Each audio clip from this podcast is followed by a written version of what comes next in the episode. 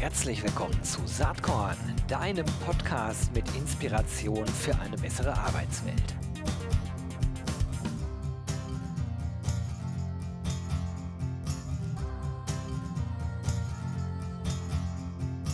Hallo und herzlich willkommen zum Saatkorn Podcast. Heute freue ich mich sehr, denn wir werden tief in die betriebliche Praxis äh, einsteigen. Ich hatte in letzter Zeit ja auch so ein paar Leute aus der Wissenschaft am Start, aber heute jemand, äh, der wirklich, wirklich aus der Praxis kommt. Und das ist Gabriele Fanta. Sie ist Head of Group HR bei Körber.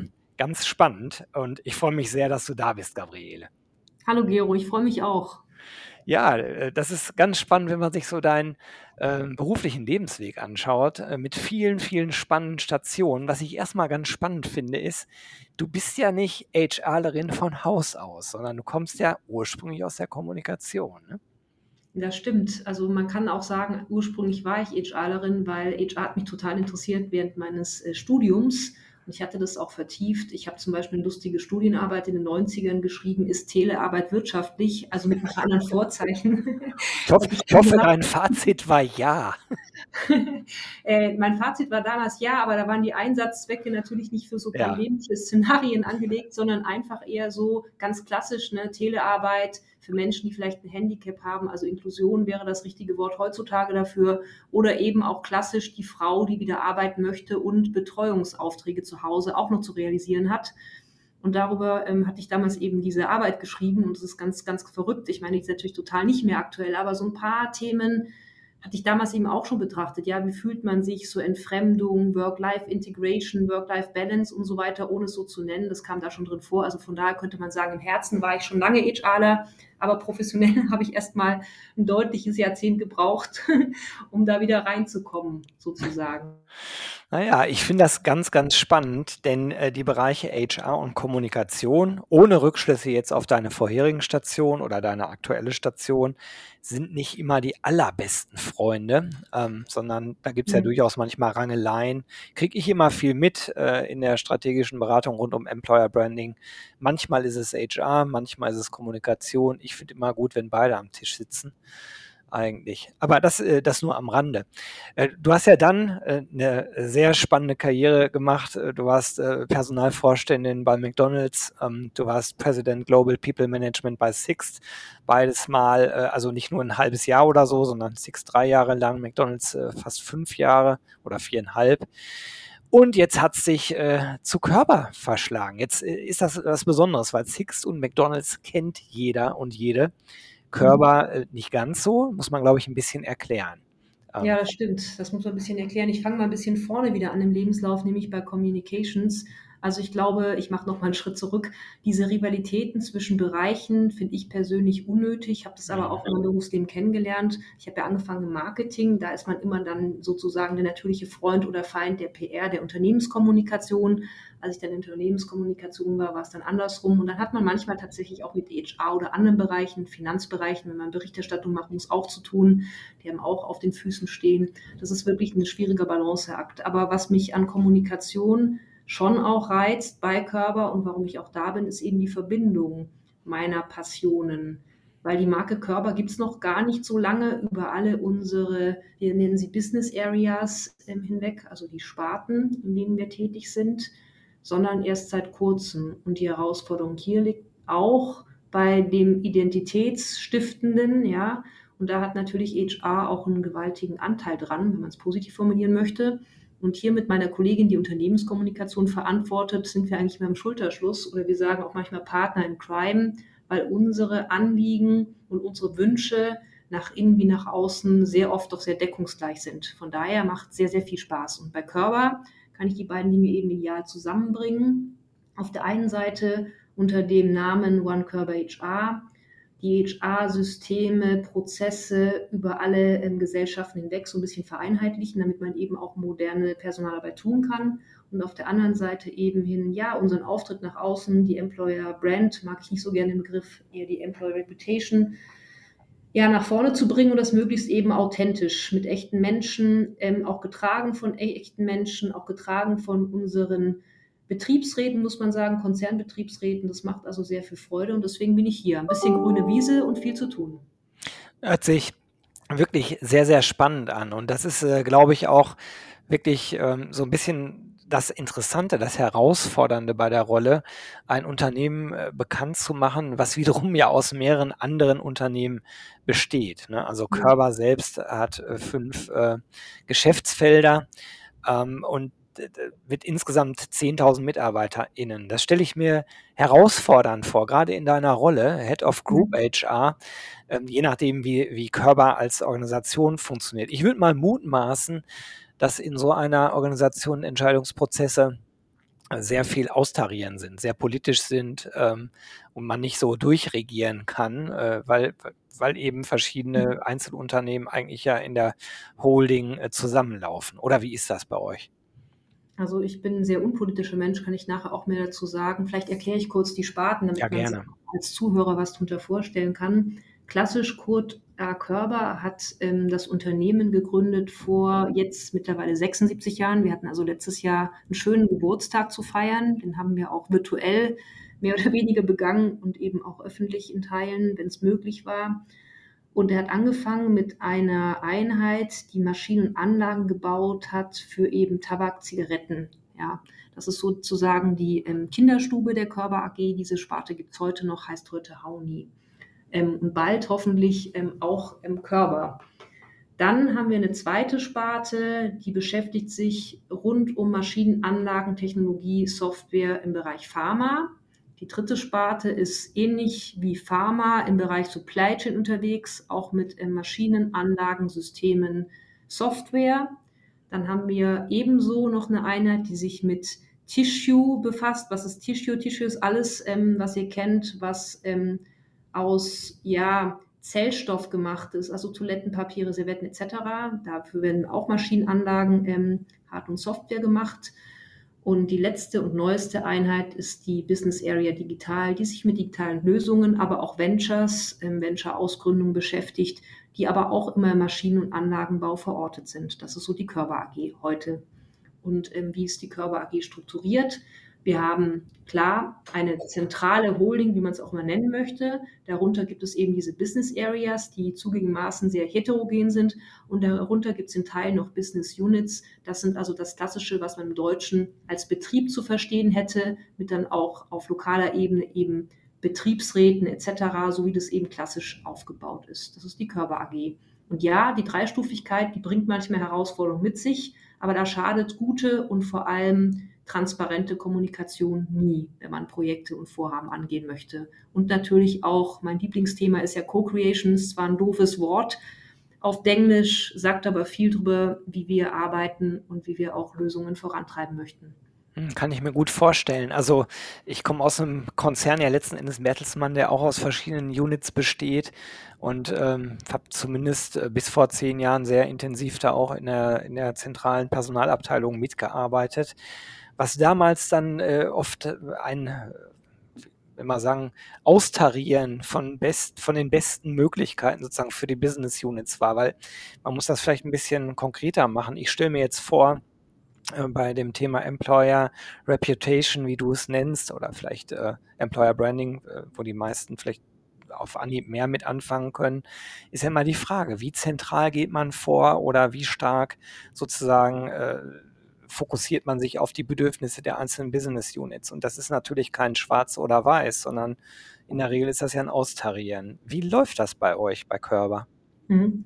Also wir haben eigentlich die HR-Landschaft ähm, ganz gut mit uns dabei. Wir haben beispielsweise eine Business-Partner-Community, ähm, die ist sogar global, mit der wir uns regelmäßig austauschen. Wir nehmen alle sogenannten Personalleiter, Heads of HR mit der Sparten und darüber hinaus ähm, für die Themen, die eben besondere Expertise haben, wie Learning Development oder Recruiting, ähm, nehmen wir auch die Gesellschaft mit. Bei dem Thema Employer, Brand oder auch Reputation ist ja eben das Wichtigste, dass man das, was man nach irgendwie nach außen trägt, der Kommunikation auch ernst meint und dass sich das auch im Alltag der Betriebe oder auch in der kleinsten Einheit, dem kleinsten Vertriebsbüro wiederfindet. Und das ist meines Erachtens wirklich die Königsdisziplin, dass man nicht nur Dinge verspricht, sondern die auch ganz lokal hält. Und dass man dort, wo es lokal nicht gehalten wird, die Leute auch dazu bekommt, dass die anders wissen lassen, ja, dass die sich auch trauen zu sagen, hey, ihr macht da jetzt neue Führungsgrundsätze und bei uns lokal läuft's nicht, ja, die dann sich einfach auch trauen, Skip-Level, Hierarchien überspringen, zu sagen, hier geht's nicht weiter und wir wollen es anders und wir wollen Feedback geben und wir wollen anders beitragen. Und das ist nicht einfach, ja, weil ich erlebe das sehr oft, das ist eines meiner Lieblingsthemen, dass es schon eine hierarchische Diskriminierung gibt. Und was meine ich damit? Eine Diskriminierung von im Mitarbeiterverständnis, wir sind unten und da oben gibt es irgendwelche Führungskräfte, Personalleiter, Vorstände, keine Ahnung, Geschäftsführer.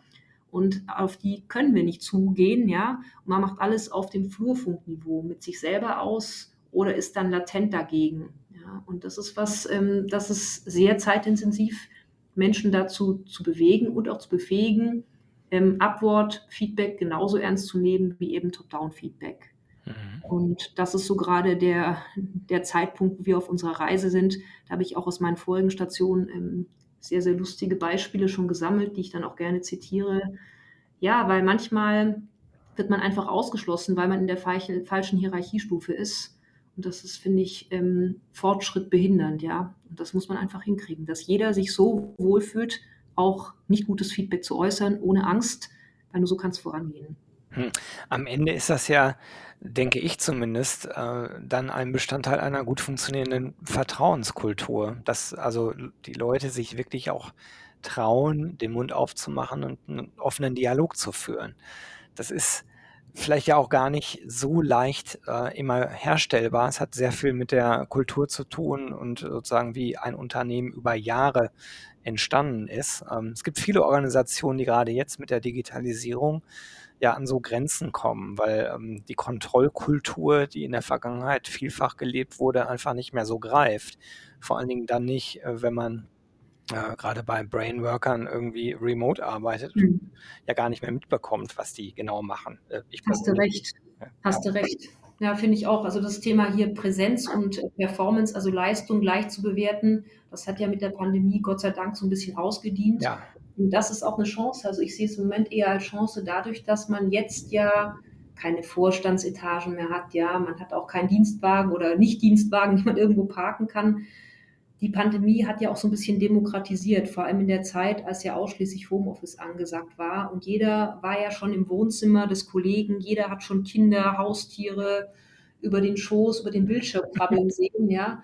Und es macht es ja eigentlich schön. Es macht Arbeiten für mich ein bisschen menschlicher. Man sieht eben auch mehr Leben zumeist oder mehr, als man es davor kennengelernt hat. Und die wenigsten machen jetzt ja noch irgendwie Hintergründe in Videocall. Die meisten sind da jetzt auch zu bequem dazu geworden. Und man merkt eben auch, dass authentisch sein nicht so weh tut. Und das gilt ja für alle Hierarchien. Und das sehe ich jetzt als große Chance. Ich glaube, das müssen wir halt in die Postpandemie mittransportieren, dass diese Offenheit einfach bleibt und vielleicht auch der Mut bleibt, wenn man jemanden anchattet, ist ja nicht ganz so schlimm, wie wenn man jetzt einen persönlichen Termin vereinbaren muss oder eben im Vorzimmer warten muss, also ganz klassisch alte Denke. Ich glaube, das können auch gute Chancen sein, Dialog über alle Ebenen, ja, einfach zu fördern, ja, und eben diesen Austausch nach Covid besser hinzukriegen, als man den vor Covid hatte.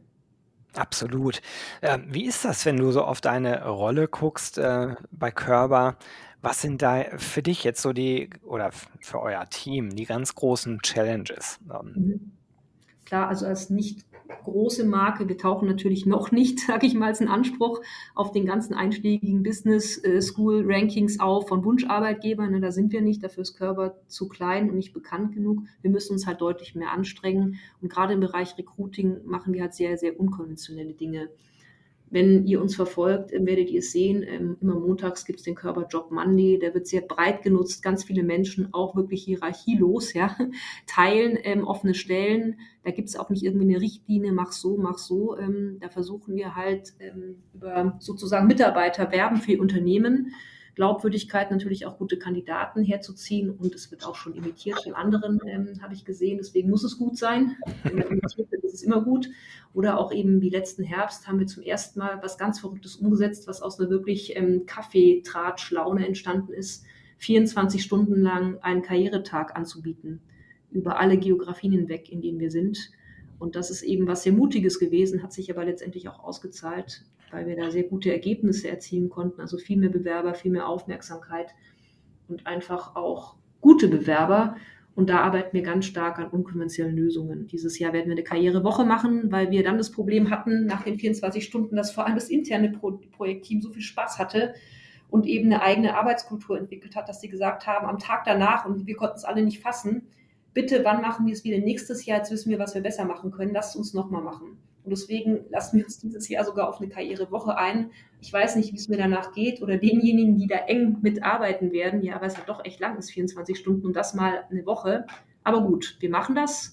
Ist ein interner Wunsch und wahrscheinlich, weil es so verrückt ist, wird es auch extern wirken. Ähm, ich muss das nochmal genauer nachfragen. Ich hatte auf Saatkorn ja dankenswerterweise auch ein Interview mit dir dazu, mhm. aber ich äh, bin mir nicht sicher, ob alle ZuhörerInnen jetzt genau verstehen, was das Besondere an dem Karrieretag 24 Stunden war. Vielleicht kannst du das noch einmal kurz ein bisschen äh, ausführen. Also wir hatten bei unserem 24-Stunden-Karrieretag auf einer Online-Plattform einfach 24 Stunden Content von 9 Uhr am 18. November bis 9 Uhr am 19. November. Und da hatten wir eben für alle Themen, die man sich so wünschen kann als Kandidat, Protagonisten, wirklich von Mitgliedern des Konzernbetriebsrats für Deutschland bis hin zu digitalen, bis hin zu Trainees, ähm, international, ähm, Diversity-Themen, Nachhaltigkeitsthemen, Karrierewechsel, so wie ich auch eine bin, die eben berichtet haben, wie ist es, wenn man aus einer Profession in eine andere wechselt, ja, also ganz bunt, Experts, wir hatten einfach 24 Stunden Programm und immer die Option eben in dieser Plattform auch reinzuspringen, mit Recruitern direkt reden zu können, aber auch mit Kollegen, die da eben präsent waren, reden zu können. Wir arbeiten so bei Körper ist und das alles eben ungestützt, offen und authentisch. Und mir hat sehr viel Spaß gemacht. Ich hatte drei aktive Teile, den Rest des Tages habe ich so mitgefiebert, weil natürlich, wenn man sowas zum ersten Mal macht, hat man auch jede Menge Respekt vor der Technik und weil bei der Generalprobe eben nicht so viel gut lief, aufgrund einer WLAN-Einstellung, hat man ja auch immer Sorge, ne, dass das Programm einfach abbricht und wir dann die Zuhörerinnen und Zuhörer einfach abhängen. Und das ist aber Gott sei Dank nicht passiert. Ging alles reibungslos durch, aber es ist halt ein Anspannungslevel auf 24 Stunden. Ja, kann ich mir absolut vorstellen. Coole Sache, wird ja vielleicht sogar bei dem einen oder anderen Award mal eingereicht und vielleicht ja sogar prämiert. Mhm. Keine Ahnung, ich sage das jetzt, wir haben da nicht mhm. drüber gesprochen. Aber äh, ich finde es auf jeden Fall innovativ. Das eine Woche lang durchzuziehen, ist natürlich nochmal eine andere Nummer. Ne? Also wirklich eine Woche lang Content bereitstellen, das ist ja auch im Vorfeld verdammt viel Arbeit. Ja, oder auch nicht. Ne? Wir haben ja auch gelernt, dass die Eigenverantwortung, die wir den Protagonisten beim ersten Karrieretag gegeben haben, ja nur im positiven Sinne ausgenutzt wurde. Und wir sind jetzt am Überlegen, ob wir nicht einfach ganz viele Sessions unvorbereitet ähm, laufen lassen, im Sinne von, hast du ein Thema, dann nimm dir die halbe Stunde Zeit und mach selber. Ja, erzähl die halbe Stunde, die Stunde, was dich bewegt, ähm, aus deinem Arbeitsalter, klar mit Grenzen, Geheimnisse nicht verraten und so weiter, das ist schon klar, aber einfach freigestalten, ja. Warum Sehr soll man cool. einen Trainee aufhalten, über seine Erfahrung zu erzählen? Warum soll man Leute davon abhalten, ganz ehrlich über ihren Arbeitsalltag zu berichten. Und ich glaube, da haben wir große Chancen. Und wenn wir jetzt international denken, ist es meines Erachtens auch gut gelaufen, dass wir eben über die Kontinente hinweg die Zeitzonen abdecken konnten. So würden wir es wahrscheinlich wieder machen. Und wir hatten jetzt im Grundkonzept so eine grobe Überlegung, dass wir eben pro Business Area, also die Sparten, die ich vorher aufgezählt hatte, einfach denen jeweils einen Tag freigeben. Und so hätten wir dann die Woche ganz gut überbrückt. Und da sind wir erstmal positiv, dass wir das auch, auch hinbekommen werden. Die Technik haben wir jetzt ja im Griff hoffentlich. Und ja, und wenn was schief geht, ist es eben auch authentisch. Dann geht es eben dann weiter, wenn die technische Störung behoben ist. Ich glaube, das wird letztendlich auch wertgeschätzt, dass man auch sieht, man ist nicht perfekt und man kann es dann wieder gut machen, wenn man auch mal einen Fehler gemacht hat. Ja, ich finde das wirklich super, dass du das hier als Head of Group HR so positionierst und vertrittst. Ich wünsche mir viel mehr solchen Mut, äh, Dinge auszuprobieren, auch äh, mit dem Risiko, dass mal was schiefgehen kann.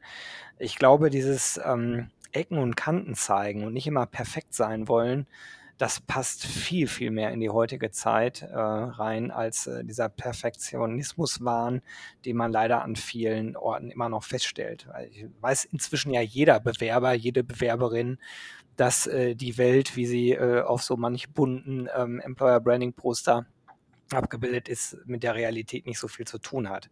Und das, mhm. was ihr da macht, finde ich sehr cool. Hört sich für mich jetzt spontan an, fast wie so das äh, äh Körper äh, Barcamp äh, online mhm. eine Woche lang.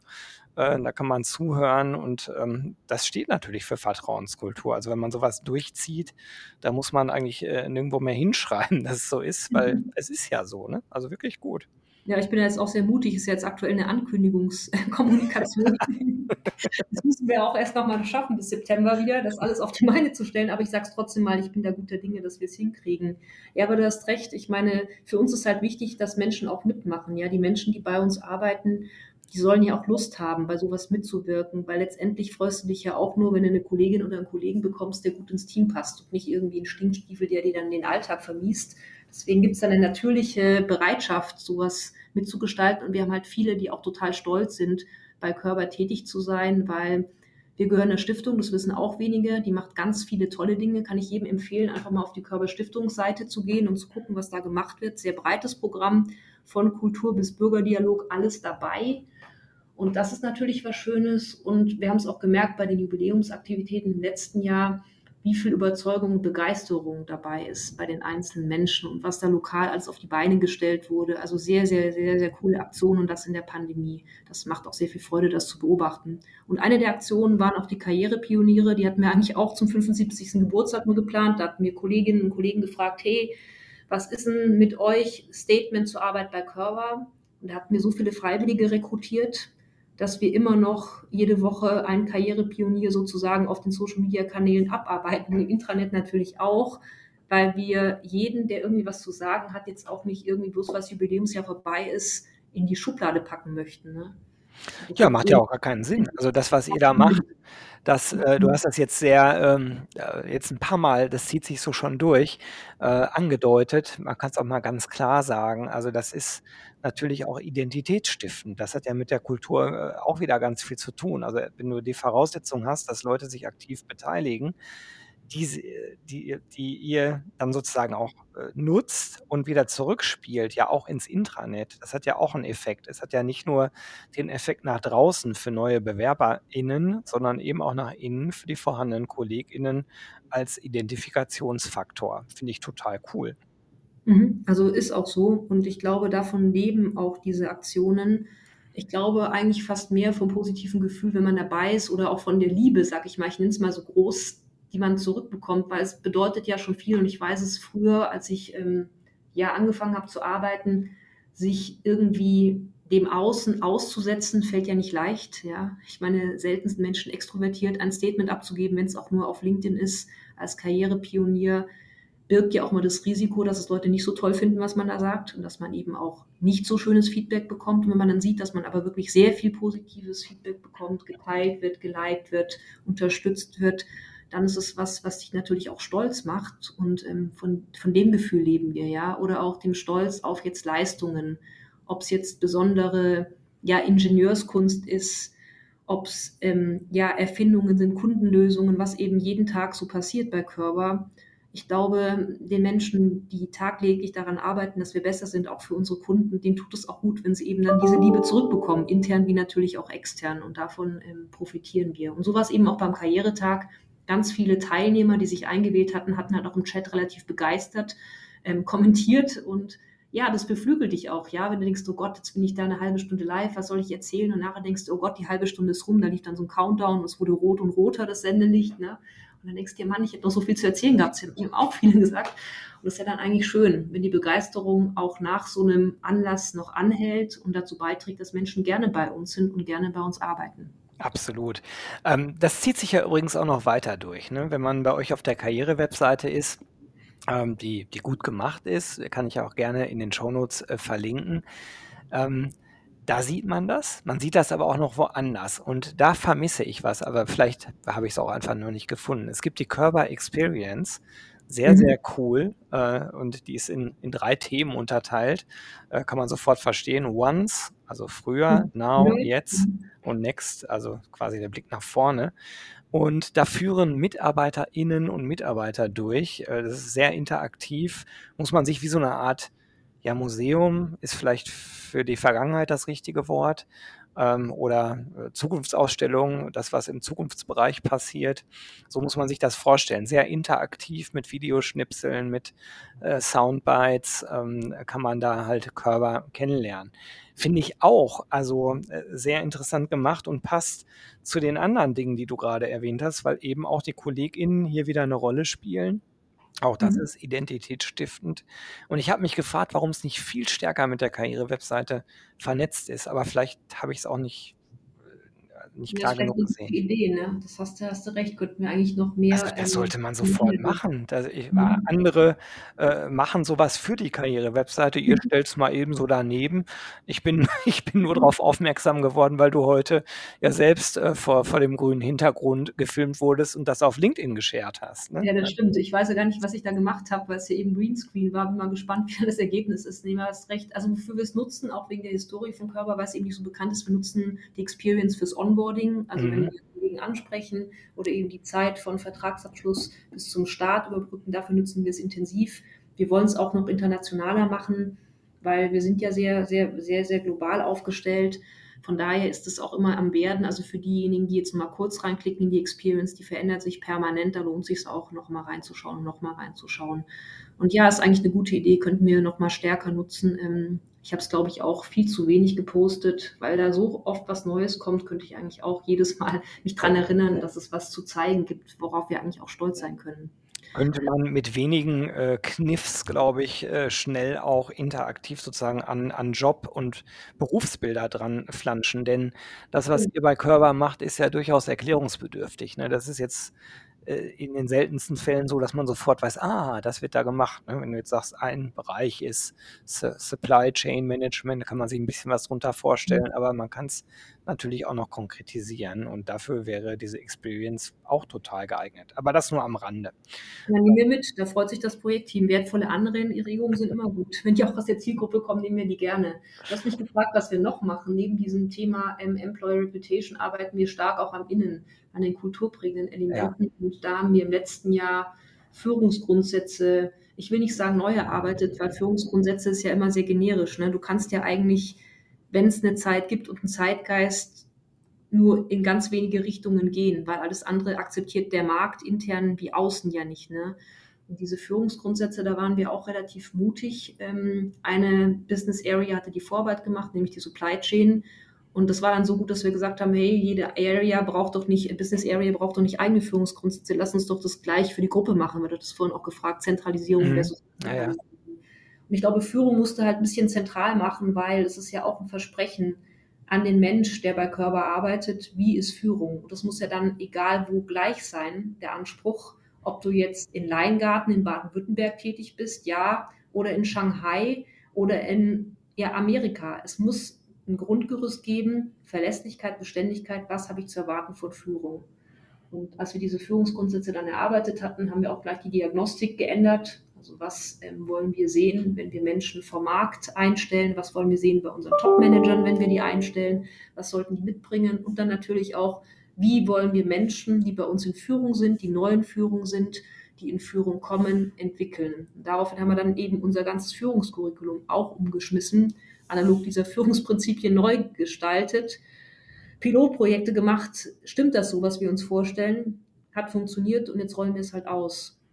Ich Ja. glaube, ganz wichtig ist auch, konsequent zu sein. Also, man sieht, ähm, es gibt irgendwas, was sich bewährt hat und was einfach so gehen kann. Pandemie hin oder her, da muss man's halt auch einfach weiter tun. Wenn's eben nicht persönlich geht, dann muss man's eben auch in der virtuellen Welt verankern. Das ist meines Erachtens 'n gutes Stück am Gutwerden und, ähm, ja, darauf kann auf jeden Fall das Team Learning Development und natürlich alle internationalen Kolleginnen und Kollegen sehr stolz sein, die uns beim Rollout dieser Führungsprinzipien massiv unterstützt haben und auch alle Führungskräfte, von denen wir schon Feedback einsammeln konnten und die sich in Teilen schon in die Richtung dieser, ja, Führungsgrundsätze vielleicht wandeln. Was natürlich auch hilft, ist, dass jeder unserer Vorstandsmitglieder Pate von so 'nem Führungsprinzip ist und eben diese Themen auch in der internen Kommunikation sehr stark penetrieren und auch ernst nehmen. Das ist eben auch schön zu sehen. Ja, super. Hört sich nicht nach Langeweile an bei Körber, sondern Noch nicht, ne. hört sich nach viel Gestaltungsspielraum an, äh, in einer sehr interessanten, äh, ja, Konzern kann man gar nicht sagen wahrscheinlich, sehr großer Mittelstand oder Konzern. Wie beschreibt ihr euch selbst? Also wir sagen ja für übergreifend schon Gruppe und Konzern. Das ist Ja. natürlich wahr bei der Größe. Ähm, Ja.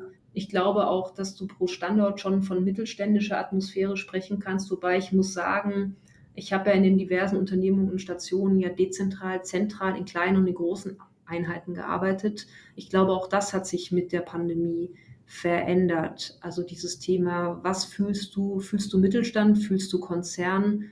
Dreht sich, glaube ich, auch ein bisschen, ja. Weil entweder du fühlst, dass du irgendwo dazugehörst oder nicht. Und dann Mhm. macht die Einheitsgröße meines Erachtens keinen Unterschied. Und ich weiß nicht, ob du es unterstreichen kannst, jetzt auch bei Bertelsmann, aber entweder du hast eben das Gefühl, du gehörst dazu. Und wenn du das nicht hast, dann wird es wahrscheinlich auch nichts helfen, wenn du in einer ganz, ganz kleinen Einheit bist. Ja, das glaube ich auch. Also ähm, ich äh, erlebe das ähm, so, dass die äh, Pandemie viele Dinge verschnellert hat, die sowieso gekommen wären. Ne? Also die, die Mhm. Art und Weise, jetzt remote zusammenzuarbeiten oder so, wie wir jetzt gerade miteinander interagieren, das wäre vor fünf Jahren äh, relativ äh, unwahrscheinlich gewesen, sowas zu machen. Heute ist es halt normal. Da hat die Pandemie an der Stelle auch was Gutes gehabt. Aber das ganze Thema Identität ist natürlich schon die Frage. Also wenn man zwei Jahre lang im Grunde genommen alles remote macht und jeder ist quasi äh, selbstständiger Unternehmer mit einer Mhm. gewissen Zugehörigkeit irgendwohin, da muss man sich schon die Frage stellen, wie stark man Kultur, Vertrauenskultur, Identität eigentlich äh, schaffen kann. Und da gibt es bei euch ja echt ein paar ganz coole Beispiele, die wir eben auch benannt haben. Ja, dennoch ist es schwer, weißt du, weil ich habe jetzt auch ein komplett Remote Onboarding gehabt. Meine Zeit bei Körber war eben die Ja, Pandemiezeit. Das heißt, in meinem Team, ich habe nur ein einziges Mal und dann auch nicht alle, weil es ja immer jemand nicht da oder nicht verfügbar, das Team überhaupt in einem ja, Meeting zusammen gehabt. Alles andere ist remote. Und was ich nicht gedacht hätte, ist, dass man auch remote sehr wohl Vertrauen aufbauen kann, dass ich auch wirklich zu jedem, zumindest jeden Mensch, der direkt an mich berichtet, habe ich auch ein gutes Gefühl, wie ist die Performance und das auch jeden Tag und nicht nur irgendwie sporadisch. Ne? Also diese Interaktion, die Vertrauensbildung, das kannst du auch remote machen. Das gibt uns als Arbeitgeber natürlich auch gute Chancen, einfach weiter und anders zu denken, in remoten Beschäftigungsverhältnissen zu denken, in standortunabhängigen Beschäftigungsverhältnissen zu denken. Ist zwar komisch, wenn man sich im deutschen Betriebsverfassungsrecht vom Betrieb löst, aber es bietet halt Vorteile in der Zusammenarbeit und ehrlicherweise auch in der Besetzung von Stellen mit eben den besten Talenten. Ja, absolut. Also das ist ja ohnehin nochmal die Frage, ähm, aber das fast, das können wir heute nicht aufmachen. Wir sind nämlich schon am, am Ende der halben Stunde leider angekommen.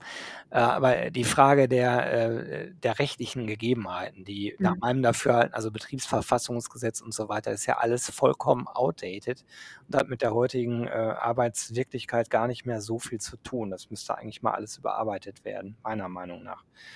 Ähm, aber das nur am Rande. Was mich zum Abschluss vielleicht nochmal interessiert, ähm, Saatkorn hat ja so diesen Claim Inspiration für eine bessere Arbeitswelt. Da hast du schon ganz, ganz viel geliefert hier in der letzten halben Stunde.